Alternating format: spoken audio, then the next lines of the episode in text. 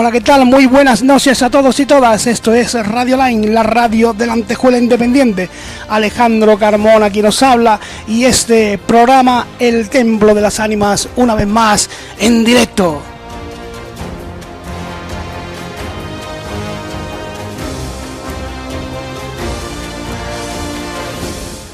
Para no perderte nada, síguenos a través de Facebook en Radio Line, en YouTube estamos como el Templo de las Ánimas así como en todas las plataformas de podcast que os, ocurra que existan como Templo de las Ánimas, pues ahí estamos también, para que no te pierdas nada desde cualquier lugar del mundo y a la hora que tú lo decidas.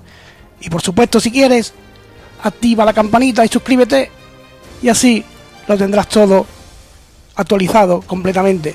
Repito, si quieres.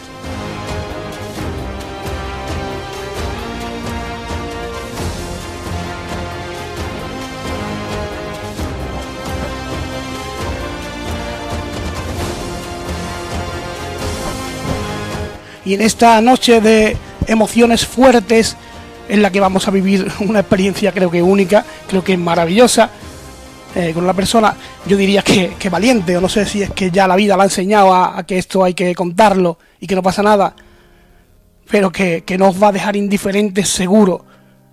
Y además veréis que, que las cosas cuando salen con naturalidad es, es algo espontáneo, es algo maravilloso y es algo único que merece la pena que merece la pena disfrutar. Desde, desde Málaga, una granadina, granadina como decimos por aquí, residente en Málaga, nos llega una mujer espectacular con la que vamos a pasar una noche impresionante. Lucía Llorente, Lucía, muy buenas noches. Buenas noches Alejandro, ¿qué tal? ¿Qué tal estás? Pues muy bien, aquí esperando que llamara. muy bien. Estás por Málaga, ¿no? Lo he dicho bien, ¿no? No, no, Eh, es una aclaración. Ya mi, hija, mi hija vive en Málaga, eh, mm. yo vivo en Granada, en un pueblo de Granada. Pero bueno, en Málaga me encanta también. Perfecto. Eh, ha llegado el fresquito ya, me imagino, ¿no? Sí, ya hace fresquito, sí. por fin, ¿no? Por fin, también, es verdad, por fin, es verdad. Eh, Lucía, ¿eres sensitiva, medium? ¿Cómo, cómo, cómo prefieres llamarlo tú? Pues no sé, yo la palabra sensitiva eh, es como un término de, los últimos tiempos y yo la verdad que, que yo soy medium desde que nací, entonces eh, siempre he dicho medium, pero que, que bueno, que, que no pasa nada, pero que en fin, que me identifico más con medium. ¿Eh? Lo dejamos, lo dejamos en medio. Por eh, la edad, por la edad. Bueno, pero. por antigüedad, no por otra cosa. Bueno, pero no eres, no eres mayor ni mucho menos, ¿eh? Eres del 70, creo, ¿no? Sí, sí, del 70. Sí. Pero ¿por qué lo dices? No, hombre, no, porque no eres mayor. Ah, vale, que no tenía que decirlo. Vale, vale. Pues claro. Ah, bueno, ya está, no pasa nada. bueno, mira, para, para compensar, tienes nueve años más que yo. Yo soy del 79, ¿vale? Ya, ya también digo yo la mía, ya también estoy yo talludito. Eh, sí, sí. bueno, eh, Lucía, vamos a entrar a, vamos a entrar en profundidad eh, en todo esto que, que, te ocurre, en todas estas cosas que ves, pero yo quiero conocer la historia de Lucía, niña, que tiene estas visiones. Por cierto, para ti son espíritus, entes, espectros, fantasmas. ¿Cómo lo definirías tú? Mira, yo de pequeña recuerdo cuando, cuando empecé a, ver gente en el dormitorio, eh, yo creía que eran personas reales. Eh, pasaban, no sé, infinidad de personas por allí, no paraban de pasar y me tocaban y me preguntaban y, y ayúdame. Y yo, pues ya imagínate, entonces, claro, yo. Mm, es que lo recuerdo yo apenas, si es que no sabía ni hablar y, señalaba, era muy pequeña. Mi madre dice que en aquella época tenía, cuando yo empezaba a señalar y a decir nene, nene, pues yo le decía nene, mi madre dice que tenía dos años, imagínate. Entonces fui pasando el tiempo y mi madre, la pobre, una mujer que ha trabajado muchísimo en la vida, entonces pues no tenía tiempo, no sé, como que no tenía. Y, y aparte de eso, por circunstancias de la vida, eh, no creía en estas cosas. Eh, entonces, pues, pues yo cuando fui un poco más grande, pues decía, mamá, es que hay gente, es que no me quiere ir a dormir, que hay gente. Y madre, eso es mentira, eso son tonterías, eso no existe. Y ya, pues, llegó un momento en que, ¿sabes lo que hacía? se acostaban conmigo en la cama y yo les daba la mano y decía, bueno, pues, pues como ya están aquí, pues mira, pues aprovecho de me acompañar. Y, y bueno, ella y mi madre siempre ha negado esto, porque hombre, yo la entiendo también un poco a mi madre, porque eh, la suya, de donde a mí me, de mi abuela, eh, yo creo que me viene esto de mi abuela, pues mm, cuando mi madre nació, eh, mi abuela pues siempre decía que había espíritu y que había cosas y imagínate en aquellos años, cuando mi madre tiene casi 80 años, cuando nació mi madre, pues imagínate. Y la gente le preguntaba a mi abuela cosas, en fin, por, por, por cómo me pasa a mí ahora, pero claro, en aquellos años pues dicen que se le fue la cabeza y, mi abuela apuñaló a mi bisabuela. Eh, se llamaba igual que yo, mi bisabuela Lucía, aunque no la llegó a matar, pero la dejó muy mal herida. Entonces, a raíz de ahí, pues a mi abuela la metieron en un manicomio y, y a mi abuelo lo metieron en la cárcel porque no había dicho que, que su mujer estaba loca. Y claro, y mi, y mi madre se crió con unos tíos suyos, porque mi madre tenía meses cuando pasó esto. Claro, y mi madre siempre culpa a, a estas cosas que ella no se criara con sus padres ni con su hermano y, y que bueno, y que y mi madre yo entiendo siempre ha tenido miedo de que porque yo diga estas cosas se me, se me vaya a la pinza. Y, y bueno, y, y, cuando eran mis hijos pequeños pues tenía muchísimo miedo. Y ella me decía, si yo, si por unos lados sí te creo, pero tú no hagas caso a lo que ves, tú no digas que ves nada, tú olvídate de eso, que mira lo que le pasó a la abuela, y, en fin, y yo pues por unos lados la entiendo, pero por otros no he tenido ningún tipo de ayuda, como, como por ejemplo mi hijo, que yo a mi hija pues gracias a Dios mm, tengo la suerte, porque para mí es una suerte que mi hija sea como yo, y será una medium fabulosa, ya lo es, pero lo será aún más. Y, yo he intentado que, no sé, inculcarle sobre todo la honestidad y la verdad. Eh, en vez de, mm, no sé cómo explicarlo, que cuando le ayude a una persona, que se quede corta, que no, que, que, no diga tampoco mm, o intente aclarar, como decir más de lo que se ve.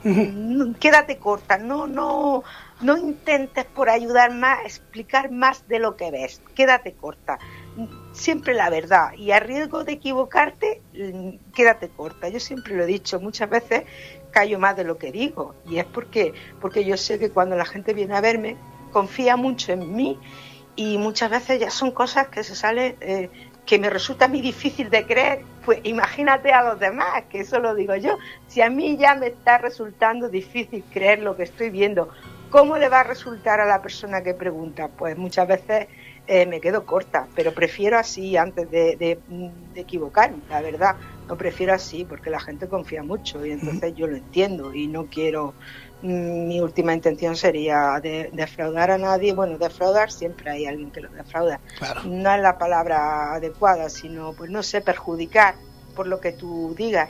Yo a mí me llega, me preguntan por la salud de un niño que está muy enfermo y, yo estoy viendo que va a morir. Y yo no soy capaz de decirle a esos padres que se va a morir. Yo le digo, ay, no, no, tener fe, tener fe, que Dios todo lo puede, que no sé, no, ¿entienden? ¿No? Ah, aunque bueno, también yo esto no lo llevo por la religión, pero en fin, es algo que se dice, ¿entiendes? No... Pero... Y luego, luego él se muere el niño, claro, y luego te llaman enfadado y dices, menuda medium de mierda, que, que no veas que sabes. Digo, pues, pues, claro, que quieras que te diga cuando viene a verme? Que se va a morir no soy capaz de hacer eso, no soy capaz. Entonces, muchas veces, mm, no sé, que no soy capaz de decir. ¿Y cómo logra, cómo logra Lucía eh, canalizar todo eso? Porque la, experiencia que cuentas es terrible, ¿no? ¿Cómo, cómo, logras canalizarlo para que no te afecte en tu, en tu vida He pasado, mira, ya en los últimos 20 años eh, esto ha sido otra cosa, pero mira, cuando mi hija era pequeña, eh, la experiencia era absolutamente extraordinaria. Eh, recuerdo una noche que había algo en casa, no sé explicarte muy bien lo que es porque hay espíritus de todas clases, y mi hija, mi hija levitaba, levitaba en la cama, su padre no podía, no, mm, es un hombre muy fuerte, pero no podía mantenerla en la cama, se elevaba, se elevaba, ¿sabes? Y hemos vivido una experiencia mm, vamos, increíblemente, es que no sé ni definirla. Y mira que a mí no me faltan nunca las palabras, pero llega un momento en que no sabes definir eso lo que es. Entonces hubo un momento en que en que yo decidí, bueno, yo y lo decidí yo, pero por la gente que es muy mala, ¿sabes? Que si estaba loca, que sí. Decidí ponerme en manos de los psiquiatras. Entonces, eh, yo recuerdo ya el día que decidí que me vieran los psiquiatras y a explicar mi experiencia, eh, le dije a mi marido, digo, mira, yo me voy a llevar ya la maleta hecha, porque cuando ella empieza a contar todo esto, a mí no me dejan salir de allí del psiquiátrico, digo, ya te lo digo yo, ¿eh? tú vete con el cuerpo hecho, que ahí paso yo una temporada, pero vamos, pero larga. Y decía mi Mario, que no digas tonterías, que a ti no te pasa nada, ¿no? Porque esa es otra. Es mi, mi consuelo más grande, mi marido, mi consuelo más grande, mi, mi ayuda más grande, el que siempre me ha apoyado, el que él no ve ni siente nada, pero él, él ya te digo, me apoya siempre al 100%. Y ya te digo, mi, mi ayuda, mi consuelo, y mi todo en, este mundo. y, y, entonces decía que no, que no te que vas a coger nada, que no seas tonta, que no te pasa nada. Y efectivamente, empecé eh, a contarle todo aquello a, la psiquiatra, a doña María Soledad, y, y que se quedaba un poco así asombradilla, la verdad, ¿no? y dice, bueno, yo, y entonces, bueno, me, me vio muchos días y quería, pero ya con una curiosidad, ¿sabes? Increíble, de, ya era como decía, si es que ya curiosidad, si es que ya quiero que me cuentes todo lo que te ha pasado, todas tus experiencias. Eh, por aquellos años yo tenía una amiga que tenía ah, esto que es Parkinson, tenía Parkinson. Y, yo, bueno, ahora después he visto que eso es Reiki, ahora soy maestra de Reiki, pero en aquel momento yo hacía mm, imposición de manos, no sé, lo que me salía del alma, porque cuando hago una imposición de manos me sale un, me sale calor por las palmas de las manos, no sé, y eso desde la antigüedad, la sanación a través de las manos eh, es algo muy, muy lógico, no sé, cada gente que está diciendo, madre mía del Señor, pero bueno. Y entonces eh, mi, amiga llevaba... Mi abuelo, perdona que te corte, mi, abuelo en paz descanse pensaba que él curaba con las manos. O sea que... Pues mira, yo, no sé, yo no sé si curó o no, pero yo te puedo decir que mi amiga eh, tenía un Parkinson diagnosticado, que estaba jubilada, no podía conducir y no podía hacer nada. Y de pronto se le quitó, volvió a trabajar, volvió a conducir y volvió a su vida. Y yo a, a la doctora le llevé los papeles de antes y después de, la imposición de manos y me dijo que ella no sabía explicarme nada de eso, pero que si yo era capaz de hacer eso, que no me importara lo que dijera nadie, que lo hiciera y ya está, ¿sabes? Al tiempo, eh, bueno, me dio el alta, me dijo que ella no me mandaría en una pastilla para dormir porque yo no necesitaba nada. Y yo le pregunté, recuerdo que le pregunté a la doctora, eh, oye, ¿y por qué antes cualquier persona que contaba esto mm, decían que estaba loca, ¿no? Y dice, no, no, si ahora también. Ah, pero, pero es, es, según como, como lo cuente. Hay personas, me, dijo, hay tres clases de personas. Las que lo cuentan y se, y se lo creen, ellas mismas se lo creen y, es, y no están bien. La que lo cuentan aun sabiendo de que no es verdad, que son las, digamos, mm, las que se lo inventan, y las personas como tú, que lo dicen y, es verdad. Dice, eso lo reconocemos nosotros en la forma como lo contéis, en la forma como miréis, como, en fin, mm, dice, porque para eso son psiquiatras, yo no lo sé. Dice, y tú eres de las que dicen la verdad. Y, yo, por mi parte, mm, tienes el alta, haz lo que te apetezca hacer, ayuda a quien te apetezca ayudar y no te preocupes de lo que diga nadie. Y entonces al tiempo, me llama y me dice, dice, mira Lucía, hay un médico amigo mío, el doctor Palacios, que está en psiquiatría de aquí, del hospital de mi pueblo, dice, le ha hablado de ti, dice, bueno, dice, le encantaría, le gustaría conocerte, pero en plan, dice, yo le he dicho que tienes el alta, y dice que no, que es en plan de curiosidad, ¿no? Porque la gente siente curiosidad. Claro, claro, claro. Y de hecho se creen que soy rara. Y cuando me dicen, ay, si no eres rara, digo, pues, pues yo me faltaba más que eso, o sea, yo que sé, que rara voy a ser.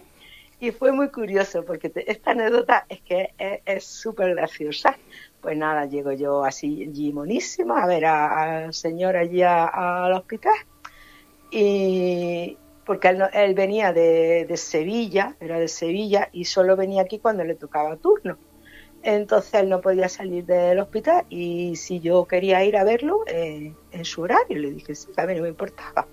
Total, que el hombre empieza a hablar conmigo, a preguntarme cosas y, de pronto dice el hombre, este caballero, me dice, dice que mm, como dice mi padre, y al, y al decir como dice mi padre, me sale la silueta del padre justo detrás de él, me aparece.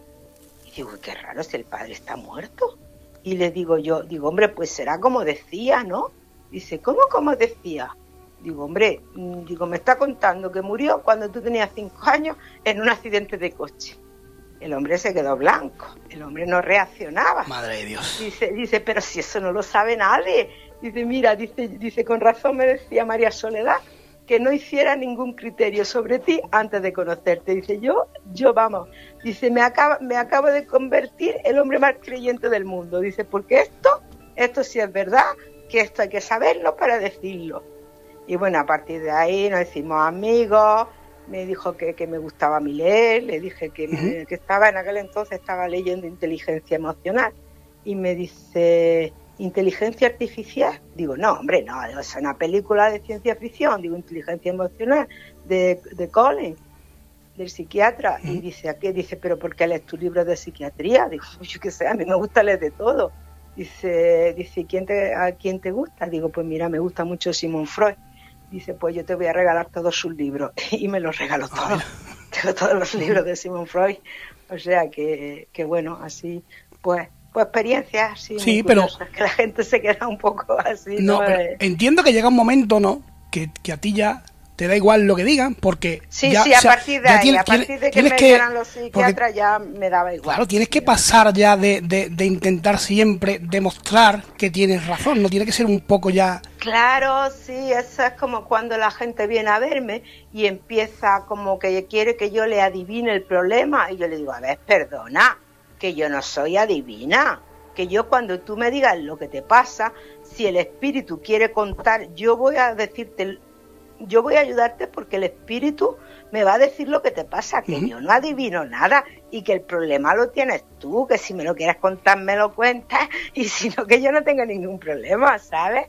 No, la gente relaciona esto con adivíname, adivíname, uh -huh. mamá, es que te voy a adivinar yo. Si a mí me lo tiene que contar un espíritu para yo saber lo que lo que te pasa y si tú no me dices lo que te está pasando, pues yo, yo qué espíritu va a venir si tú no me quieres contar lo que te pasa. Además, eh, tú no te ganas la vida con esto. No, que va, que va, al contrario. Madre mía, lo, lo, he pasado muy mal con esto porque yo siempre he trabajado muchísimo uh -huh. y antes trabajaba, ahora trabajo en ayuda a domicilio, sí. que es un trabajo bastante duro. Y, y tengo un horario más, como más estable, digamos, uh -huh. llevo ya 16 años con un horario más estable, pero hace más años yo trabajaba en los restaurantes, en bodas y todo eso, claro, y mira, yo he venido de, de, hacer una boda, o sea, de terminar una boda a las 4 de la mañana y me he encontrado 6 o 7 personas esperándome en mi puerta. Madre después mía. de echar 18 horas de trabajo en una boda, en la cocina. Y entonces pues le he dicho, a ver, ¿quién son, quién vienen de fuera, quién son de aquí? Pues nosotros venimos de Murcia, digo, y bueno, nosotros somos del pueblo de al lado. Digo, mira, pues yo voy a atender a los que vienen de Murcia, digo, ya mañana, ya vamos viendo esto, porque yo ahora a las 4 de la mañana, mmm, yo no voy a tirarme, que vengo de estas 18 horas de trabajo, y yo no voy, además yo nunca he pedido nada, yo nunca he querido uh -huh. nada, uh -huh. ni yo no me gano la vida, o sea, al contrario, no, no, eh, pero, no, no. Si tú quisieras, ¿podrías vivir de esto? Sí, podría vivir muy bien. Sí, pero no, no lo veo honesto, no lo veo, no sé, a mí no me cuesta, como yo qué sé. Además, si es que esta tarde, ¿ves? ya salió el tema, lo que no sabía si quería llegar a esto o no quería llegar. ¿Tú cuentas hasta que, donde quieras? Que yo te no, oigo. Sí, es que mira, esto lo sabe, lo sabe muy poca gente, lo sabe mi allegado nada más. Uh -huh. Entonces, yo una vez tuve una especie de visión. No te voy a decir lo que vi porque no me lo creo ni yo. Eso no se lo pueden creer los demás, lo entiendo perfectamente. Entonces eh, me dijo esta visión. Eh, Ay, no lo puedo decir todo, es que, es que, es que ya te digo, bueno, total, que, que se me había dado un don que no se hacía, que no se daba hacía muchísimos años en la tierra y que yo estaba aquí para luchar contra el malín, contra, digamos, los espíritus que vienen como del bajo astral.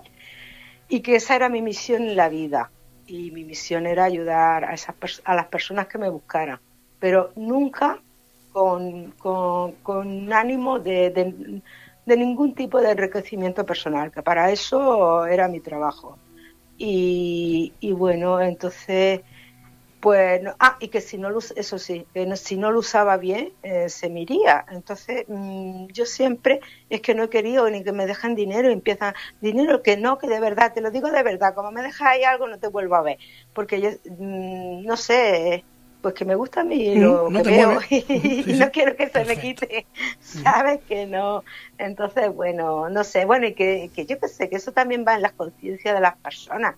Tampoco creo que pase nada si cobras porque yo que sé, es tu tiempo. Tampoco cobraríamos, es como el Reiki, ¿no? Cuando yo me hice maestra de Reiki, pues eh, el maestro eh, decía que teníamos que cobrar, porque, no, porque cobrábamos por nuestro tiempo y que cuando a las personas le das algo totalmente gratis, no saben apreciarlo, no lo valoran.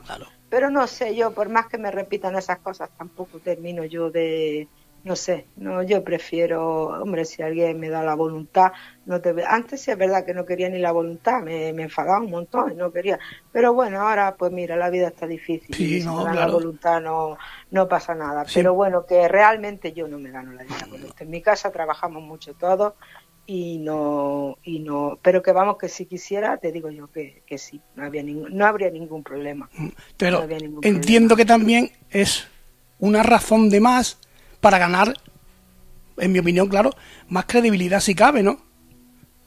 Eh, sí, claro, no sé, además yo pienso que yo, cuando me, si me preguntan así cosas que yo a mí digo, pues la gente, pero digo, bueno, pues a mí no me cuesta si yo las veo. Y otra cosa también, te digo, mm, ya aparte de, un poco por honestidad, por yo qué sé, cómo explicarlo. Sí, sí. Yo, lo, yo lo he pasado tan mal, tan mal toda la vida, porque yo no encontraba a nadie que me ayudase o que me explicase nada, que, nada más que por eso, mm, yo qué sé, ¿cómo no le vas a ayudar a la gente? Y, los adolescentes y los, niños que empiezan a ver cosas y nadie sabe, nada. y, nadie, no sé, mm, los considera eh, los, los, llamados medium de ahora, que no digo que no tengan dones, que tendrán todos los del mundo, pero son de mal educados, de prepotentes, van a, van a, un, a un lugar donde hay un, cuéntame eso. Mira, eh, yo estuve con mi hija, eh, que ya pertenece al grupo IPA, y, y, hacemos investigaciones de vez en cuando. Yo pues, la acompaño de vez en cuando, pero bueno, ellos son los que realmente hacen las investigaciones. Y estuvimos en un lugar que se llama el, bueno, que ellos le llamaban el cortijo del monje, donde aparecían monjes. Creo que mi hija te lo contó cuando estuvo sí, sí en tu programa. Bueno, y allí eh, había un chico que era maravilloso, un muchacho jovencito, que yo crucé la mirada con él y dije, este niño ve, ve, ve, igual que yo. ¿Eso se sabe, Lucía? Mm, yo a veces sí que lo sé, yo lo sé, yo lo sé. Y, y, le digo al chico este, no me acuerdo, mi hija seguro que sabe cómo se, se recuerda, yo no me acuerdo cómo se llama. Y le digo, digo, oye, digo, tú aquí ves los espíritus, ¿verdad? Dice, pues sí, desde siempre. Digo, digo ¿y a, ti no te ha preguntado nadie de los que han venido? Porque había pasado por allí toda la yes de la mendiunidad, ¿sabes? Digo, ¿a ti no te ha preguntado nadie cuando ha venido? Dice, ¿qué va? Dice, a lo mejor he dicho yo cualquier cosa y han dicho como quita niño. Digo, madre mía, digo, no me, no me digas eso. Total, que ya hablando con el chiquillo, cuando íbamos a empezar la investigación, digo, pero vamos, ¿qué haces? Vete conmigo. Dice, ¿yo? Digo, pues claro, tú quieres que veis que estás en tu casa. Bueno, y el chiquillo mm, dijo que no había vivido una noche como, como esa noche. Y yo, eh, vamos, y es que vimos una señora y le dije, digo, ¿la ves? Dice, pues claro que la veo. Y me dijo, dice, ningún medium la ha visto. Dice, yo sí la, yo sí la veo siempre, porque no era de la época que estábamos buscando, pero en fin, que la señora, el espíritu estaba allí y dice, ningún medium lo ha visto, dice, nada más que usted. Y vamos a otro sitio y estaba el, como el cementerio de los monjes, que tampoco sabían que estaban allí debajo. Y le digo, ¿tú sabes lo que hay aquí? Dice, sí, aquí hay un cementerio. Digo, ¿nunca te lo han preguntado? Dice, no. Digo, ¿cuántas tumbas hay? Y, me dijo las que había. Digo, pues sí, sí hay. Digo, ¿y cómo están puestas? Y me lo indicó. Digo, pero si tú eres un portento, chiquillo, porque no te, no te ha preguntado a ti nadie, nunca nada. Dice, ¿qué va? Que me dicen, me echan una mirada como diciendo, aparte de ahí, niño. Vamos, pero ¿tú qué, tú, tú, qué prepotencia vas a algún sitio? Si a lo mejor ahí hay un chiquillo que ve más que tú, hacerle caso, hombre, hacerle caso. Pero como, no sé, eso Imagino, como, imagino como todo en la vida, ¿no, Lucía? Al final la popularidad eh, te, da, te da más, no sé, como esos aires de, grandeza, lo que tienen algunos. Sí, esos aires de grandeza, sí. Yo a mí, a mí me gusta ayudar mucho a, los adolescentes. Cuando a un adolescente le está pasando algo y me llama la madre y, digo, yo te voy a explicar cómo tienes que hacerlo, cómo tienes que, porque a mí eso nunca me lo ha explicado nadie, ¿sabes? Cómo se pone un espíritu en la luz, cómo se le pregunta qué le pasa, cómo es, mm, y se lo cuento todo. ¿Y eso cómo es? ¿Y eso cómo es? ¿El qué? ¿Cómo, eh, poner... ¿Cómo, cómo, cómo se le pregunta, cómo se habla con un espíritu, cómo se pone en la luz? Explícame todo eso. bueno, pues mira, no, pues a ver, primero tú tienes que ver a ese espíritu, evidentemente, ¿no? O sentirlo, o, notar su presencia. No, siempre, no, no siempre se ve, entiendo, ¿no? Yo sí, pero los adolescentes que empiezan, pues no siempre, o los más pequeños, siempre lo, más que nada, no es porque no puedan, es porque tienen miedo. Entonces yo digo que tienen que, que relajarse, eh, siempre con las mm, se ponen las palmas de las manos hacia arriba porque por ahí no entra la energía y la tranquilidad y la luz. Entonces tienen como que ellos no te van a responder como si hablaran, pero sí te van a responder a tu mente y tú le tienes que preguntar qué necesitas, cuéntamelo, ¿quieres luz? Y, ellos te, lo van diciendo con, o con sensaciones al contestarle o con tú lo escuchas en tu mente, como una especie de telepatía y luego pues nada, luego se, si te dicen que si se quieren ir, si tienen un problema y te cuentan ese problema, pues ya ese problema lo hacen un poco tuyo, porque tú se lo tienes que solucionar. Tú tienes que, si deben alguna historia, si les pasa, si les queda algún asunto pendiente, si quieren hablar con un familiar, a partir de que le pregunten qué quieres, ya sabes que como te digan que quieres algo, les tienes que ayudar. No puedes dejarlos vagando porque te roban tu energía. Si se quedan contigo mucho tiempo te roban tu energía, entonces no tienes más remedio que ayudarles.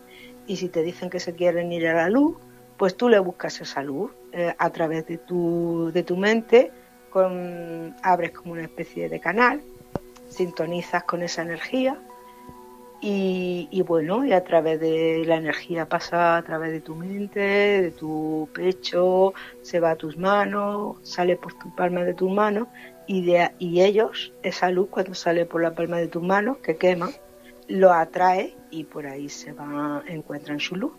Hay otros espíritus que no pueden irse solos porque tienen, les da miedo cruzar. Hay muchos espíritus que están aquí porque les da miedo cruzar la luz solos, no saben lo que hay después de la luz.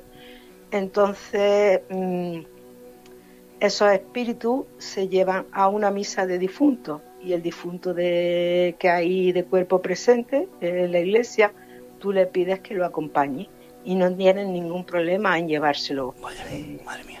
En llevárselo, yo he visto, me gusta ir a la iglesia, no, no en plan religioso, porque no, esto no va de religión, pero me gusta ver cómo se van de la iglesia. Me gusta, me siento feliz, me da mucha, me da una felicidad interior muy grande cuando veo que, que un espíritu se eleva. ¿Esto no, no, tiene nada que ver con, con, religión, Lucía? No, no tiene nada que ver.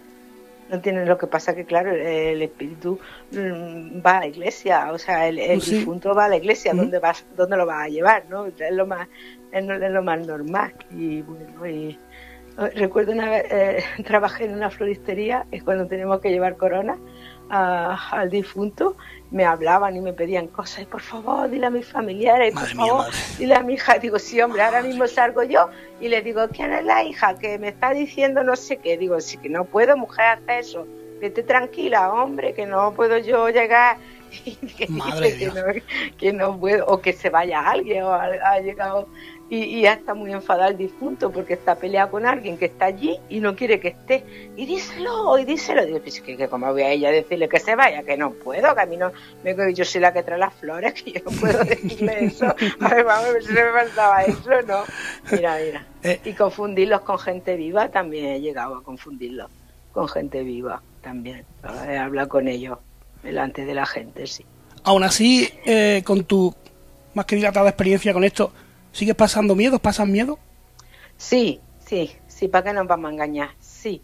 Hay momentos en que paso muchísimo miedo, la verdad que sí, porque hay cosas que se escapan a mi conocimiento.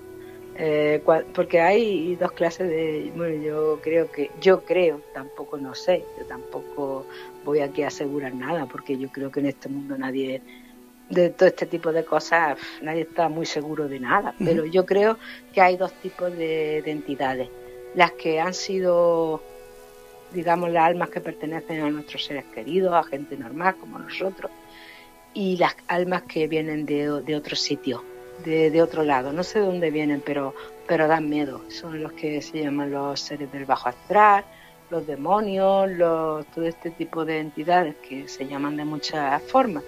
Eh, eso sí me da, me da miedo, me da miedo, sí. Eh, estos amuletos como, como la higa, ¿no? Que sobre todo se utilizaba aquí, se utilizaba aquí en Andalucía eh, yo recuerdo en, aquí en mi pueblo gente con la con la higa estos amuletos en fin así sirven para proteger Va a ver. La simbología de los amuletos es está en nuestra mente. Es, más de la mente, ¿no? Es más de la mente. Si tú crees que una cosa te protege, es lo que tú proyectas y entonces te protege. Pero es en sí tu mente, es tu fuerza, es tu energía. Pero bueno, a mí me encantan los amuletos. Yo tengo amuletos de todas clases. llevas tatuado una triqueta, ¿no?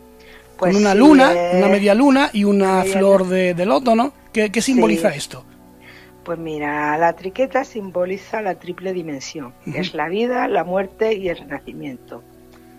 Y aunque a lo largo de la historia ha asumido muchos significados, pero yo siempre voy al origen de, a mí me gustan los amuletos en su origen. Y la triqueta representa también la igualdad, la eternidad y la indivisibilidad, es muy importante.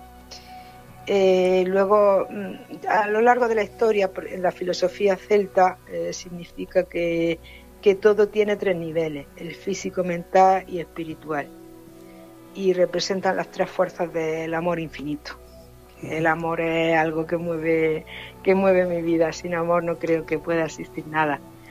Y bueno, y luego la media luna también. Ahora llevar una media luna es un poco... Eh, el significado ha cambiado muchísimo a lo largo del tiempo, ¿no? Y se relaciona con el mundo islámico, pero nada que ver, ¿eh? No, no, la mía es el símbolo puro en su origen, que significa la que la potencia el empoderamiento femenino y es y se relaciona con la diosa de la fertilidad, de la fertilidad, o sea que no es para nada eso, lo que pasa que claro, eh, tanto simbología se cambia a lo largo de la, de la historia que ya te digo, a mí los símbolos me gustan en su origen. Y bueno, y la flor de loto. Eh, yo si tuviera que, yo no soy de ninguna religión, pero si realmente tuviera que elegir una, sería la budista, porque a mí eh, veo, lo veo sumido en mucho amor y en mucha lógica, porque las cosas en este mundo tienen que tener, para mí, tienen que tener su lógica.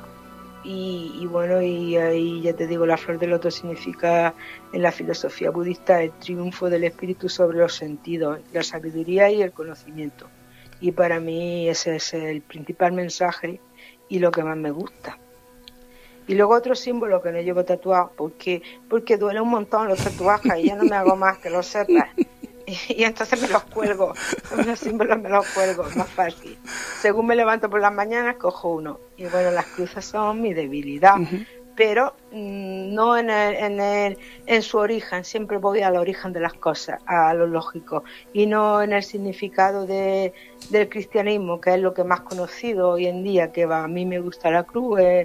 En su origen y, y el símbolo de la cruz es de los más antiguos que conoce la humanidad y representa los cuatro puntos cardinales y la unión de los conceptos de, divinidad y del mundo, la, parte física y mental y espiritual de las personas. Entonces, eso es lo que el, significado siempre en su origen, porque ya te digo, a lo largo de la historia, cada cultura le da un significado y no, mm, los símbolos me gustan en, su origen, que creo que es lo puro, lo, no sé, lo lógico, lógico. Luego ya cada cultura ha cogido lo que le ha interesado, lo que, pero en fin, ya te digo, a mí mis símbolos me gustan en, su origen. Tengo muchísimos, me encanta también el lobo celta, el, el totem vikingo, eh, muchísimo, no sabría decir, bueno, la estrella de David, la unión de Dios con los hombres, el pentategrama, eh, el, el, ay, ver, me queda en blanco ahora, el, el el que asciende al maestro, el discípulo que asciende al maestro, y ya dicen que la estrella de cinco puntas, que sea la del diablo, no, no, la estrella de cinco puntas en su origen es representa al discípulo que asciende al maestro. Entonces, miren qué diferentes son la, simbología en su origen a, lo que después ha ido, ha ido desencadenando cada cultura. En fin, ya te digo, me encanta, tengo muchísimas. Bueno, una... Eh, dime, dime. No, no, no, dime. No, digo, una, una, clase de, una clase de simbología que, que nos acabas de dar aquí, que, me parece me parece maravilloso y muy interesante. Es un mundo que desconozco que, que, fíjate, me está llamando la, atención a partir de, hablar contigo, de cuando yo hablaba contigo otro día, pues mira, quizás ahí hayas abierto una puerta para que para que yo busque estos, es, muy, es muy interesante, los símbolos son súper interesantes y los símbolos eh, nos ayudan porque eh, yo tengo el concepto de, bueno, no es concepto mío, es el concepto de la sabiduría mundial, que digo yo concepto mío como si hubiera inventado yo. Yo no invento nada, si todo está ya prácticamente inventado. Eh, eh, porque el universo es mental y lo que piensas se manifiesta. Entonces, cuando tú coges un símbolo, sea el que sea, y te lo cuelgas, como por ejemplo la piedra esta que para el mal de ojo, la turbalina negra, que es la piedra por excelencia para el mal de ojo, esa piedra no te va a hacer nada, no, te va a proteger de ningún mal de ojo, aunque el mal de ojo existe, ¿sabes? eso es real. Pero eh, la turbalina negra te va a proteger en la medida que tú lo creas, porque yo está, estoy lanzando ese mensaje, yo, esta piedra me protege y eso es lo que el universo te devuelve, el universo, Dios, tu energía, tu tuyo interior, lo que tú creas es lo que, te, lo que te devuelve a ti. Si yo creo que esto me protege, esto me va a proteger, pero soy yo quien me lo tengo que creer, porque el amuleto en sí no te va a proteger de nada, es tu creencia. Tú la energía se, se la pasas al amuleto con tu creencia, que es la base de, de todo, lo que tú crees, la fe, la condición de lo que no se ve, la certeza de lo que queremos. Eso es la fe en la vida. Eh, Lucía, estamos en octubre, queda muy poquito para la, la noche de, difuntos, que prefiero yo prefiero llamarlo noche de difuntos de ánimas, que, que bueno, que es Halloween o que todas estas cosas, ¿no? Cada uno que lo haga como quiera. Esa noche, Se, habla de que, de que hay una delgada línea roja entre este mundo y el otro y que esa noche están más unidas que nunca. ¿Esto es así? ¿Tú lo percibes así? Sí, sí, es así. Además dicen que esa noche eh, todas las almas las dejan como darse un paseo, tanto almas buenas como almas malas. Eh, por eso hay que tener mucho cuidado. Eh, hay tradiciones que dicen que, no se debe hacer uijar esa noche, que no se debe invocar esa noche. Eh, bueno, y si no tienes mucha experiencia, nunca. Tampoco te van a hacer nada a, lo loco, ni la noche de difuntos ni otra, con una uijar ni con nada. Pero bueno, pero principalmente dicen, dicen que esa noche, y es verdad que el ambiente se carga de una energía súper poderosa y, dicen que los dejan, que los dejan salir. Yo no es que esa noche haya visto más que ninguna otra, pero sí es cierto que si esa noche te pones a hablar de esto, te entran por todos lados. Mm, cualquier noche, pero esa sobre todo te entran por todos lados.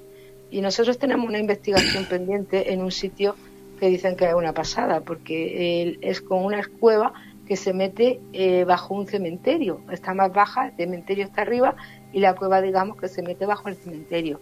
Y los dueños de, la, de esta cueva dicen que eso es, vamos, eso es una algarabía, la cueva en sí. Entonces, no sé, estamos pensando el grupo IPA y, bueno, mi hija y, Carlos Cayuela, eh, hacer, hacer ahí esa noche un, intentar grabar algo, hacer un, como le llaman ellos, una investigación. Yo me llamo pasármelo pipa, pero los chiquillos lo llaman investigación. Ya, pues cada uno, hombre, yo sí que mi hija, perdóname, Josefina, sé que me has dicho que me porte bien, que no, esto me estoy muy cachondeo, pero es que ya sabes cómo soy, me estoy portando muy bien. No, no, bueno, eh, me encanta el sentido del humor, como decíamos, que esto viene, el, sentido del humor viene quizás por, por, todo lo que has vivido malo, ¿no? Que ya hay que tomárselo de, esta manera. Porque sí, aunque pasó mucho miedo, porque Carlos Cayuela, que es del grupo IPA, te puede decir el miedo que yo he pasado alguna vez que otra.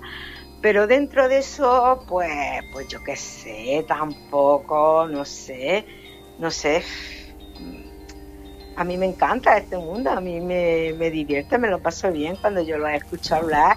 A, mí me entra, no sé, la certeza, la convicción de, que existe otra vida, de, no sé, de que no esto no es lo último.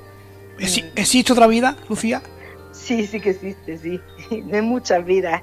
Nos vamos a hartar de volver aquí, sí, porque no aprendemos, nunca aprendemos nada, nunca aprendemos la prepotencia humana y, y, la envidia y todo lo malo que hay no nos deja, no nos deja evolucionar a, otros niveles.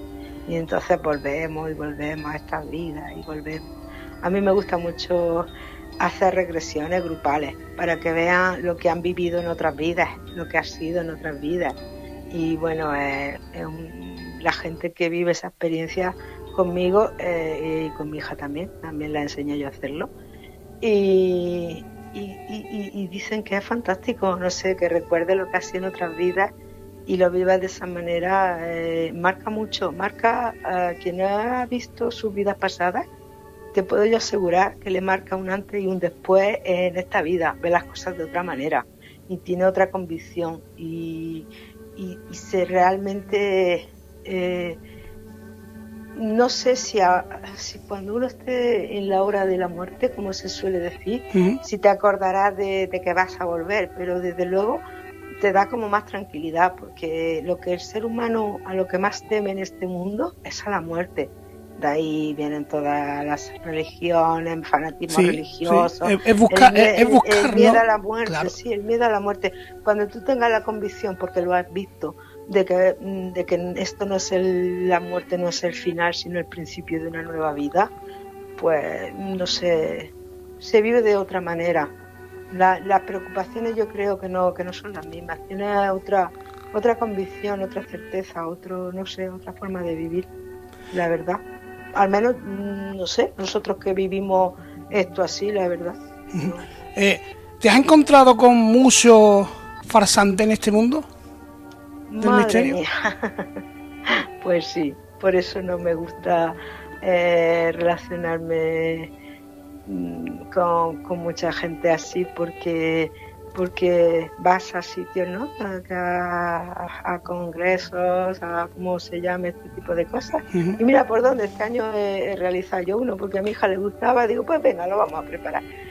Y, he tenido la suerte de conocer a unas personas maravillosas, porque yo sé, yo y mi hija, mm, bueno, mi hija y yo, de que lo he dicho, pues mm, queríamos que la gente que viniese a exponer fuera gente como nosotros, que dijese la verdad. Y hemos tenido la suerte de, encontrar a esas personas maravillosas, a Saldaña, a José, José Manuel Saldaña, me quedo en blanco, no me acuerdo ahora de muchas cosas, pero gente maravillosa y auténtico, sobre todo auténtico.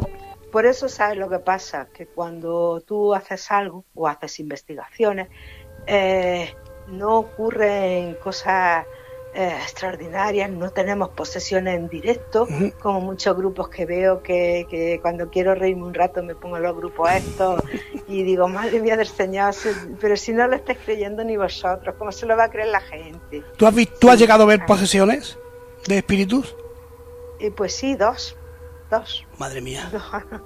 Dos, sí. Además, de hecho, me llevó cinco años conseguir porque no podía, eh, había vivido cosas muy extrañas, ¿no? Con este tipo de identidades eh, rara o mala, no sé cómo se llama, como y, no encontraba la forma de quitarla, no había manera humana de, de quitarla de las casas o de los sitios, las infestaciones, las posesiones.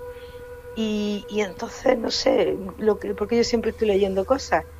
Y, leí que, las oraciones de José Antonio Fortea, el sacerdote del Vaticano, el que hace los exorcismos, eh, que funcionaban muy bien. Y me costó cinco años conseguirlas.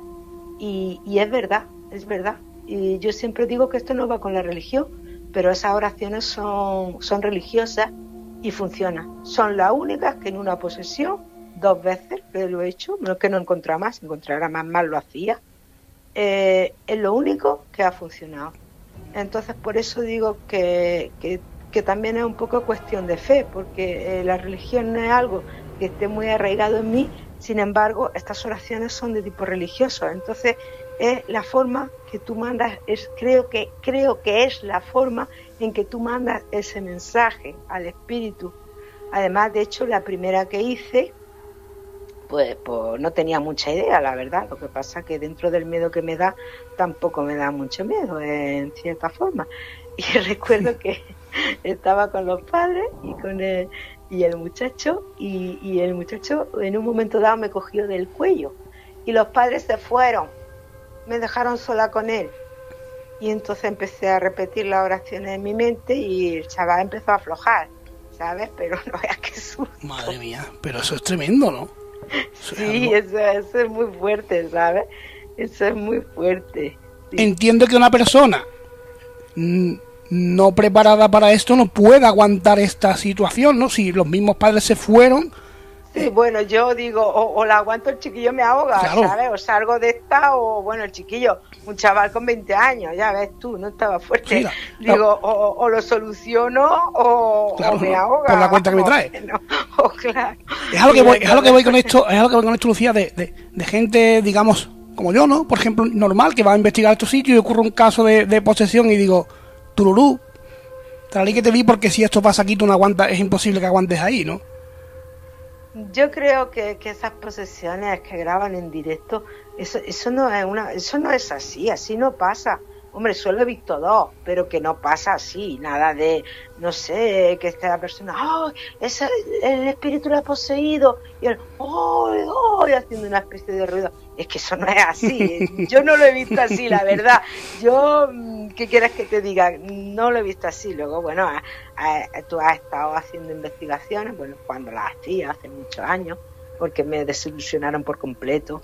Y entonces la, la de este mundillo, pues me me pone psicofonías, donde yo, los más grandes, este llamado mundillo de, lo paranormal, del misterio, y en una convención de estas me pone un señor una psicofonía de, que yo estaba allí y la dijo una señora, de, la señora de la casa, y claro, la psicofonía, pues imagínate cómo se escuchaba, pues perfectamente. Es que lo había dicho la señora que estaba allí. Claro y todo el mundo flipando, aplaudiendo, una psicofonía súper perfecta. Y yo digo, pero, pero, pero, pero, Señor de mi vida, de mi corazón, que estás diciendo que eso lo ha dicho un espíritu cuando entró la señora a decirlo. Y cosas así que yo me quedo que me desilusionan por completo. Por otro lado, mi hija dice que no se puede decir, que mamá no te...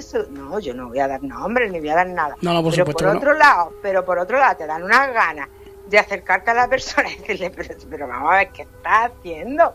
Te lo digo en serio, a mí me dan ganas y por eso pues se te quitan las ganas de participar en nada, de ir a sitios y, de cosas así, no sé. Conoce a una persona que ahora resulta que al final... Que tú la conoces desde siempre y jamás ha dicho nada. Y ahora resulta porque la señora dice que es medium, que era algo que lo tenía dormido. ¿Qué va a tener dormido? Nada, si lo estoy lloviendo desde que no sabía ni hablar y ya lo vi alrededor de, la cama. a los 50 años se te despierta el qué. Porque mi hija, mi hija desde de antes de hablar también y mi hijo también. Entonces, yo que sé, te se despierta que mira, que Dios me perdone si me equivoco en algo y si digo algo que no, que no, pero madre mía del Señor, otra señora que me busca para, para que yo le ayude a, convencer a la gente de que lleva algo, porque yo sí los veo y, digo, pero que te voy a ayudar a ti a nada. La señora es que yo cobro 100 eh, euros por persona por media hora y si es una hora 200 euros. Y, digo, pues no veas, ¿no? Digo, vaya negocio que vaya negocio que tienes tú, ¿no? Así a lo tonto ahí. Eh, y digo, pues mira, y se lo dije, digo, mira, digo, esto en mi pueblo se llama estafar. Digo, yo en el tuyo no sé cómo se llama, pero que en el mío se llama así, ¿sabes? Digo, y eso es que está muy feo y no se hace. Y ya, pero yo te puedo dar la mitad, que no sé qué. Digo, que yo no quiero ni mitad, ni quiero nada, señor de mi vida. Y me dice, las personas que van a tu casa, tú le dices a todas que llevan algo. digo, pues no, hay gente que lleva y hay gente que no lleva. Y la que no lleva, pues antes termino, ¿qué quieres que te diga? Y ellos se quedan pues súper tranquilos. Y me dice, no, no, no, dice, tú a todos tienes que decirle que sí, porque de hecho cuando van es porque piensas que tiene algo. Y entonces, pues en vez de decirle que tiene uno, le dices que tiene tres y que tiene que ir tres veces para cada vez quitarle uno. Digo, claro, digo, y, le cobras 100 o 200 euros. Como no tiene la persona más que hacerla, más que darte el dinero que le ha costado la vida ganarlo con lo, con lo difícil que es, ¿no? Y tú allí, encima de que ni es verdad siquiera, no sé, digo que vamos, que ya te digo yo que tiene un nombre eso en mi pueblo, que se llama... Claro, porque, porque yo imagino que la, la persona que acude a ti eh, eh, está va, va, irá bastante desesperada, ¿no? Me imagino, porque ya no sabe dónde ir. Madre mía, madre mía, da una penita, de verdad, mira, y, y hay, yo siempre digo que hay dos, dos tipos de personas que acuden a mí, ¿no? Los que, los que me encuentran de primera que, y los que me encuentran cuando ya han estado en muchos sitios. Entonces los que me encuentran de primera es muy fácil mm. quitarle lo que llevan, porque tú le dices es tu tía, es tu prima, es tu suegra, en fin, quien sea el espíritu que lleve, esto, esto tienes que hacer y punto, ahí se acaba todo. Pero luego están esas personas que vienen de, ver a mucha gente y que nadie le ayuda en nada.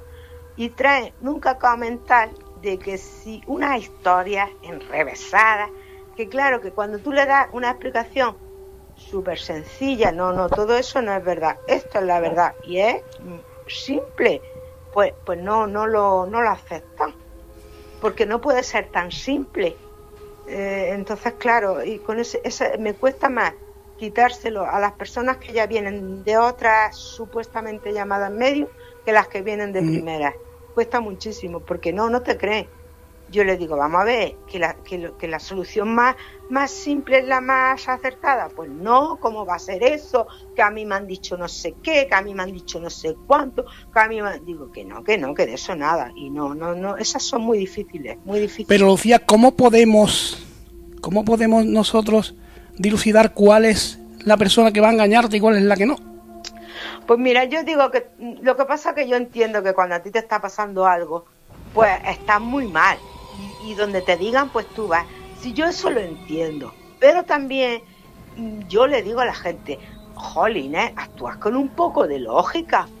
Si tú vienes a verme a mí y yo te digo, mira, es tu madre, que cuando murió llevaba este vestido, murió con más o menos esta edad, murió de esta cosa, tu madre hablaba así, tu madre cojeaba de la pata derecha. Si yo te doy todos esos detalles, que yo no tengo por qué saberlos, porque lo mismo viene a verme de Barcelona que, que de Galicia, que a mí viene gente de, de todos esos sitios, yo no sé nada de tu vida, pues eso es de lógica. Y entonces tú dices, ah, pues sí, es verdad.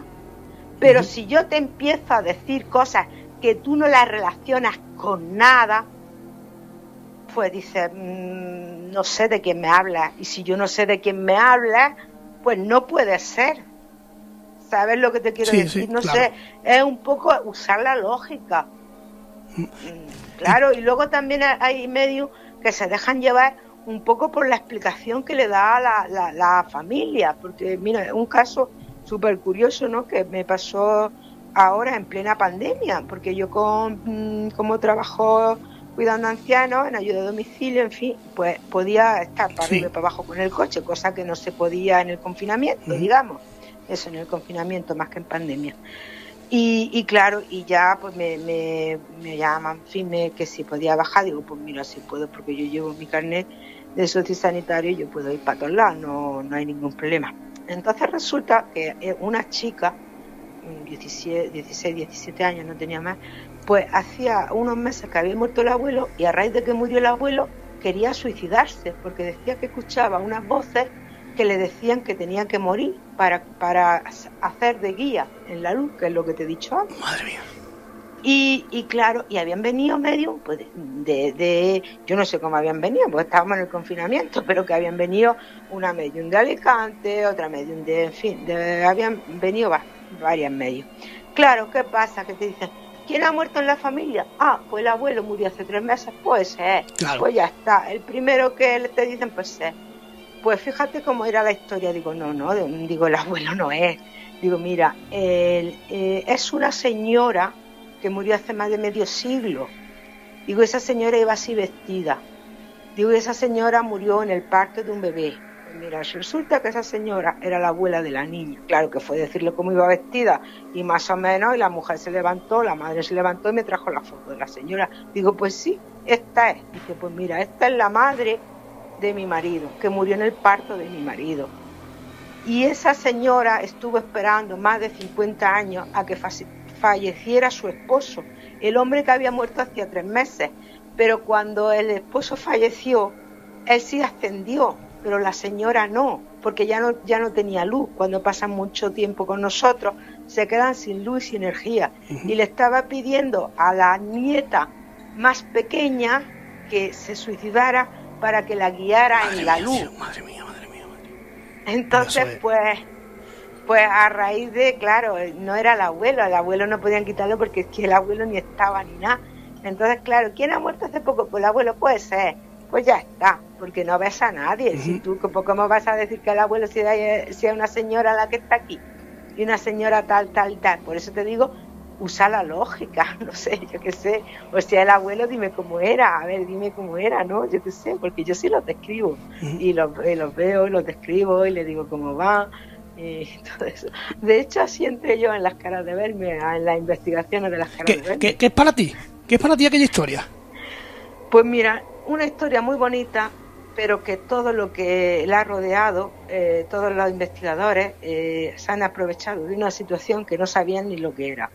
Porque yo recuerdo una noche que se estaba grabando un programa, que luego no sé si tú recuerdas el programa, es que hace muchos años de esto, el programa de, de Tierra de Nadie, que salió, salió en Canal Sur. Sí, me suena, me suena. Algo me suena pues toda esta gente que estaba allí en ese momento eh, en las caras de verme, eh, luego estaban en ese programa. Yo no, yo no sé si aquel, aquello era para ese programa, para lo que era. Bueno, total, que yo estaba allí. Y, y, claro, habían colocado sensores de movimiento en la parte de arriba en la escalera, en el pasillo, en todas partes, luces, tal cual. Pues. Y de pronto, y yo no notaba ningún tipo de energía, que no es que no la hubiese, pero esa noche no había. Eso tampoco está, son como nosotros que van viendo donde quieren. Entonces yo no notaba ningún tipo de energía, cuando de pronto el, el sensor de la escalera, bimba, bimba, bimba, ¡Hala! El, el tercer sensor, no sé qué. Vale. Y yo decía, qué raro, si no hay ningún espíritu paseándose por ningún lado. Bueno. La luz del pasillo, todo iluminado. Madre mía, estáis viendo cómo cuando miro al, chico que había a mi lado y digo, digo, ¿ese es un mando? Digo, ¿tú estás encendiendo los sensores y las luces? Dice, pues claro, dice, ¿qué vamos a hacer aquí toda la noche? Si no se va a mover nada. Pero bueno, entonces. ya está, hacía mucho más divertido, ¿no? Digo, pues me parece que la que sobra aquí soy yo. La que sobra aquí soy yo. De hecho, mm, en las caras de verme yo conocí a un señor, que ya era muy mayor en aquellos años, eh, Juan Espinilla, y, me invitaba cuando iba a ver eh, investigación y cosas, me llamaba Lucía, vente que este fin de semana viene, en fin, gente de este mundillo y, van a hacer, van a grabar, y vente, vale. Y, Juan me dijo, dice, mira, yo llevo en Belme viniendo desde que empezó en el año 71, el 3 de agosto del 71, empezó el fenómeno. Dice, yo llevo viniendo desde que María Gómez Cámara mm, se destapó todo esto.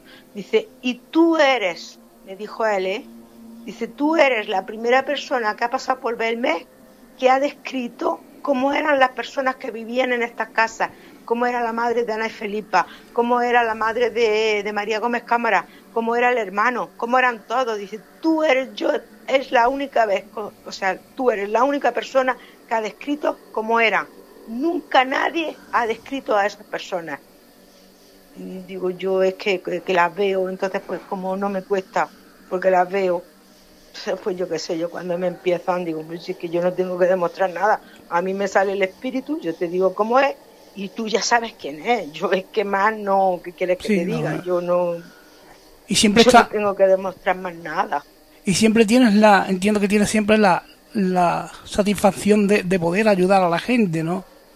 Hombre, claro, eso es, lo más, eso es lo más importante. Tú sabes cuando una persona está desesperada porque pasan cosas en su casa, porque ven las sombras, porque le hablan pues, y están, están para volverse locas y, y le dices cualquier cosa que necesita ese difunto, ese espíritu y ahí se queda todo. Tú sabes la tranquilidad. Hombre, eh, Lucía, ¿qué, ¿qué, qué, piensas tú de estos de estos seres mitológicos que tenemos a lo largo de, la península o icónicos del, del, miedo, ¿no? del terror, como por, por ejemplo eh, puede ser la, la, chica de la curva, la Santa Compañía, todas estas cosas están, eh, eh, se aparecen verdaderamente o, o está dentro de, la, de la sugestión de la mente humana. Pues yo nunca lo he visto. Yo esas cosas, yo sinceramente, yo no sé si son verdad o no, pero yo nunca he visto ese tipo de, de leyendas urbanas nunca la he visto. No quiero, qué sé, asegurar al 100% si son verdad o no. No, Yo no la he visto. Ya te digo yo que yo no la he visto. Pero, pero entenderás que cuando una persona lo cuenta, siempre, es quien miente, ¿no? Pero vamos a, vamos a suponerle que tiene buena fe. En realidad algo ha visto, ¿no? Sea lo que sea, ¿no? Hombre, claro, algo ha visto. Es que tú, la chica de la curva, la puedes ver. No es necesario que sea la chica de la curva. Ah, sí, tú puedes ver un espíritu en una carretera, yo qué sé, puedes ver en cualquier sitio, puedes ver un espíritu, no sé. Eh, eh, bueno, me ha venido un caso a la mente eh, que no sé si tengo tiempo de contártelo. yo, yo, no, yo no he quedado con nadie. Ah, vale, pues anda que yo. bueno, mira, es que este caso me ha venido a la mente porque por, por el camisón de la chica ensangrentado y los pelos me ha recordado lo de la chica de la curva. Bueno, este caso salió en televisión, ¿vale? Eh, una chica en un pueblo de, Granada que, y no hace muchos años de esto, hace años, pero no hace mucho.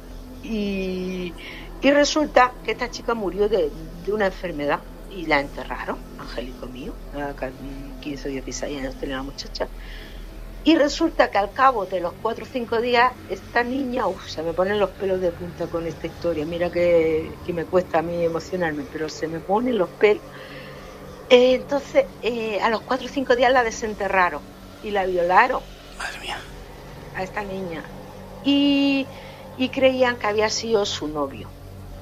Entonces, eh, la madre de esta niña le había regalado a una de su, a su mejor amiga un espejo que esta niña tenía en el dormitorio. Y la, la amiga la vía en el, en el espejo y no sé cómo contactó conmigo. Le dieron mi teléfono y la chiquilla me llamó, que si podía verme, que si tal y que cual. Y yo le dije que sí, yo puedo ver a todo el mundo. Si no, una hora a otra, tú como me llames con un problema, te aseguro que yo te, te, te ayudo. En fin, vino esta muchacha a mi casa y me lo explicó. Mira, pasó esto, entonces eh, la policía cree que ha sido el novio. En fin, yo la veo en el espejo, la veo muy fea, no la veo como era ella, tal y que cual. Y yo la muchacha no, no se dejaba ver, yo no la veía. Y digo, pues mira, yo ahora mismo, porque esa es otra, que, es que son ellos los que se tienen que dejar ver. No siempre se dejan ver en ese mismo momento, pero que que tarde o temprano acabo viéndola. Total que le digo a la chica, digo, mira, yo hoy hoy no la veo, no estaré yo, no sé, todos los días tampoco estamos igual. Digo, yo no la veo. Digo, pero no te preocupes, que, que yo, que si ella me, me sale y me dice lo que le pasa y por qué te sale a ti, mm, yo te llamo y te lo digo sin ningún problema. Pues fíjate, fue, eh, le cogí yo miedo a esta, esta muchacha. Y cuando le coges miedo a algo, eh, ya no tienes como la capacidad de preguntarles qué quieren. Te da miedo y lo único que quieres es que se vayan de tu casa. Porque yo tengo un espejo al bajar, al bajar la escalera de mi casa, hay un recibidor con un espejo muy grande. Y cuando yo bajaba por las mañanas, eh, en el espejo vi a las chicas con un camisón blanco, todo, todo el camisón ensangrentado eh, eh, y, y, como espeluznada, ¿sabes? Como unos pelos de loca, la cara, vamos, como eso, como lo que se ve en las películas, ¿sabes? Y yo, pues yo no quería ni mirar para el espejo, yo pasaba así de la isla, iba a tomarme mi café, yo eso es terrible, ya, sé, sí, se pasa mal, claro, yo también lo vi mi hija, ella dice, mamá, soluciona esto porque aquí nos va a dar, nosotros madre nos ¿eh? Madre Dios. Y digo, pues ya una mañana ya, digo, mira, esto, esto hay que solucionarlo, vamos a dejarnos ya de tonterías, que esto hay que solucionarlo me planto delante del espejo, delante de la muchacha, pongo la mano en el espejo y tocándole a la muchacha el pecho y le digo, digo, a ver, digo, sé que no eres así, cuéntame, ¿qué necesitas de mí? ¿Qué quieres? Y la muchacha, mm, cuando está muy mal, no sabe, mm, no sé cómo explicarlo, no reaccionan, se ponen como locos, se ponen como... Y no me lo decía. Y, y mientras yo tenía la mano en el espejo, ella no se podía quitar del espejo. Y yo le dije, mira, mientras que tú yo no tengo prisa. Bueno, ya sí tenía prisa, tenía que irme a trabajar, pero claro que le decía, digo, pues ya está, a ver quién aguanta más. Digo, mira, mientras que tú no me digas qué es lo que quieres, yo no, yo no te voy a dejar ir porque no voy a quitar la mano. Digo, no te vas a ir. Y entonces ella empezó a ponerse bien, o sea, empezó a alisársele un pelo negro precioso, su cara tan bonita que era un primo de niña, su, el camisón se le puso blanco, se le quitó la sangre. Y entonces me dijo, dice, estoy muy enfadada. Digo, ya, normal, ya, noto yo que estás muy enfadada. Digo, pero ¿por qué? Cuéntame, ¿qué quieres, ¿qué quieres decirle a tu familia? Dice, quiero que le diga a mi familia que mi novio no me violó, fue mi hermano, Madre mía. Digo, tócate ¿Y tú, las narices. ¿Y tú se lo tienes que decir a la familia? Sí, bueno, entonces yo digo, bueno, no te preocupes, yo como la que a ti te ves tu amiga, yo se lo digo a tu amiga y que ella ya dice, yo necesito que lo sepa. Y entonces se fue. Retiré la mano y se fue. Y entonces llamé a su amiga y le digo, mira, quiere que, que sepa la familia que no fue su novio, que fue su hermano Dice, madre mía, ¿y ahora qué hago yo? Digo, yo, yo no quiero saber nada. Yo te digo lo que ella ha dicho. ya con eso tú haces lo que mejor te venga. Yo, yo, yo llego hasta aquí. Yo ahí no me puedo meter. Bueno, yo he trabajado con la policía de mi pueblo y yo lo he dicho que no puedo, se dice con organismos gubernamentales, pero bueno, ya está dicho. Y he encontrado gente desaparecida, ¿no? Eso es muy interesante también. ¿Se, puede encontrar a gente desaparecida? Yo lo hago. A mí me preguntan y digo, ¿dónde está? Eh, ¿Utiliza algún medio? ¿Utiliza la, no sé, la Ouija, el péndulo? que va, a mí me vienen a la mente esas cosas. me, vienen a la mente. De hecho, una vez que fue como contacto conmigo el comisario de policía que había en mi pueblo la primera vez, bueno, que me llevaron detenida desde el trabajo. Vale historia. Vaya historia. mira, de verdad, mira, de verdad.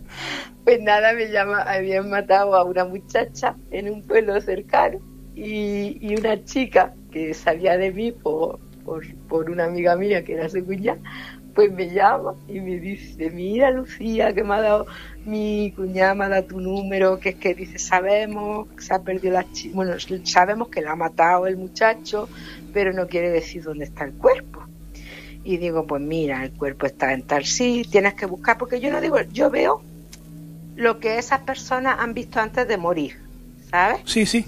Y entonces yo veo eh, eh, el sitio, yo describo un sitio, yo no sé dónde es porque yo no estado nunca, pero yo te describo el sitio, te digo distancia, lo que se ve enfrente, lo que los árboles que tienes que contar, en fin, yo te lo describo perfectamente, que se puede encontrar muy bien. Y, entonces, pues yo le describí el sitio. Eh, le dije cómo estaba enterrada, las puñalas que le había metido el muchacho, total, que parece que lo había hecho yo, ¿sabes? De hecho, eso me dijo la policía. Claro. Que fuera la última vez que yo contaba algo así. Porque, eh, porque vamos, que para saber cómo estaba eso tenías tú que haberlo visto. Claro, porque no entra dentro de la lógica, claro, lo que tú... Claro. Y entonces estaba, estaba yo en mi trabajo, estaba en mi trabajo yo, y llegan dos policías y, uno dio la casualidad que era amigo de mi hermano y, dice, dice Lucía, dice, ¿tú has dicho dónde estaba la chica de Albó? Digo, sí, ¿qué pasa? Dice, madre mía, madre mía, la Calia. Dice que nos tienes que acompañar. Digo, espérate que llame a mi jefe. Dice, no, no, si ya hemos hablado con tu jefe, ya lo sabe. Digo, pues ya está, pues venga. Y saca el otro chico la, la esposa. Dice, mira, guarda eso, por favor, guarda eso. Por madre mía, deja de. Total, que bueno, pues la acompaño y ya pues me pongo a explicárselo al comisario lo que había pasado.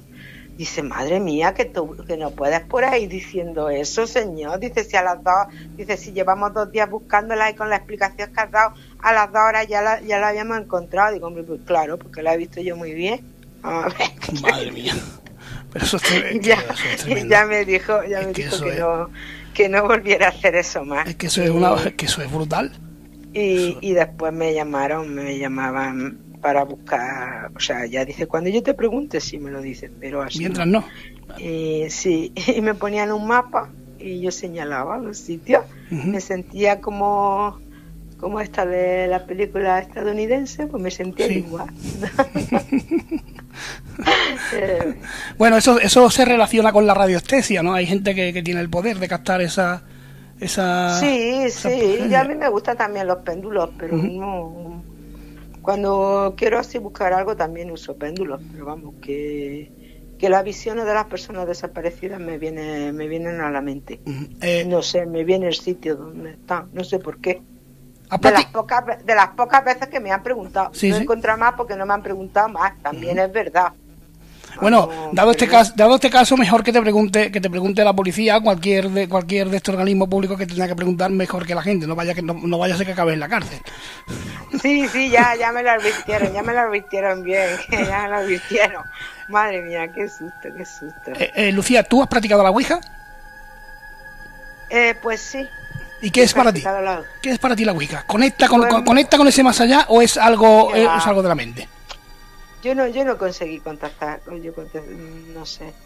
No, pero mira, te voy a contar lo, lo, cuando a mí yo tengo un tablero, pero no, creo que no lo he usado nunca, fue una tontería. pero mira, me llamaron, mm, había un sitio en mi pueblo donde se celebraban mm, fiestas infantiles, eh, cumpleaños de niños y todo eso y mi hijo era muy pequeño y, había una sala de estas de bolas, de, todo impresionante para los críos. Y mi hijo no quería ir allí. De hecho, le celebré un cumpleaños y dijo que él no pisaba más allí y me pusiera yo como me pusiera, que ese sitio a él no le gustaba y que él no quería ir allí.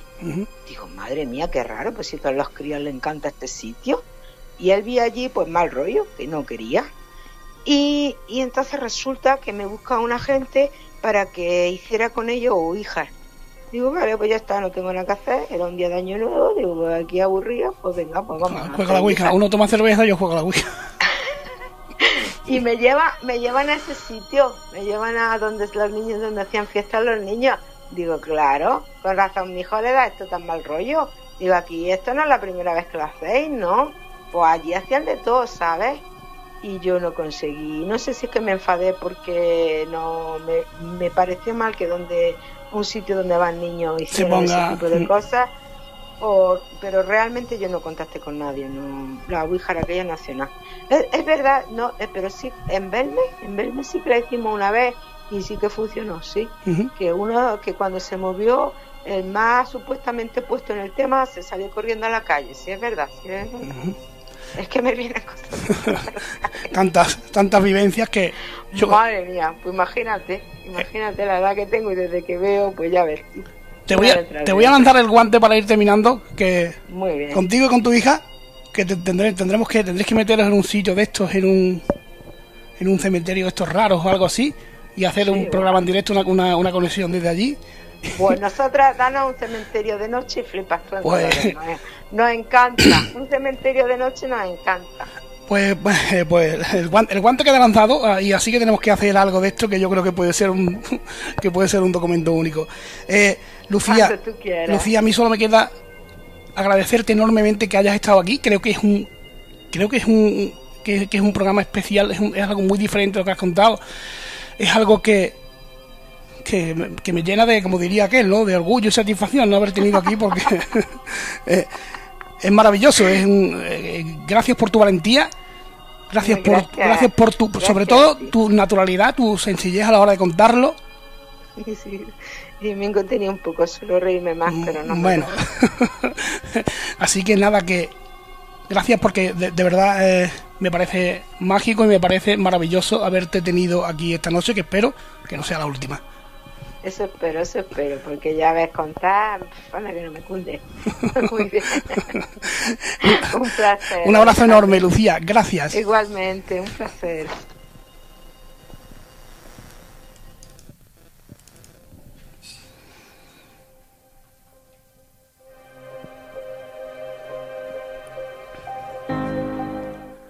Eh, bueno, amigos y amigas, pues, ¿qué queréis que os diga? Que esto ha sido algo único, mágico, impresionante para mí.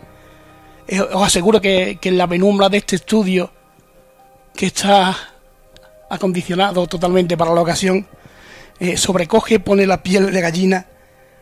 Y por mucho que uno, por mucho que uno conozca historias, haya oído a grandes investigadores que lo hacen muy bien, por supuesto, pero cuando viene alguien como Lucía que lo cuenta de esta manera, que lo vive de esta manera.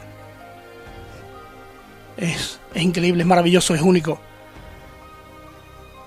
Es una oportunidad que, que, me ha dado la vida de poder hablar con ella, lo digo así de verdad, de poder compartirlo con todos vosotros y vosotras. Que yo sé que habéis disfrutado, que he visto por ahí muchos comentarios. Lo que pasa es que cuando estoy con alguien en directo no, no me pongo a leer comentarios porque estoy concentrado en lo que tengo que hacer. Ustedes me perdonaréis todo se, todo se arreglará, pero poco a poco que no soy experto en esto. Y así que nada, espero, espero eso, que, que hayáis disfrutado, que lo hayáis pasado bien, que no hayáis pasado demasiado miedo, porque aquí buscamos la luz, por supuesto. Y en definitiva, que ha sido un enorme placer teneros a todos y a todas aquí. Un abrazo enorme, enorme, y nos vemos pronto. Hasta la próxima y fuerza. ¡Fuerza!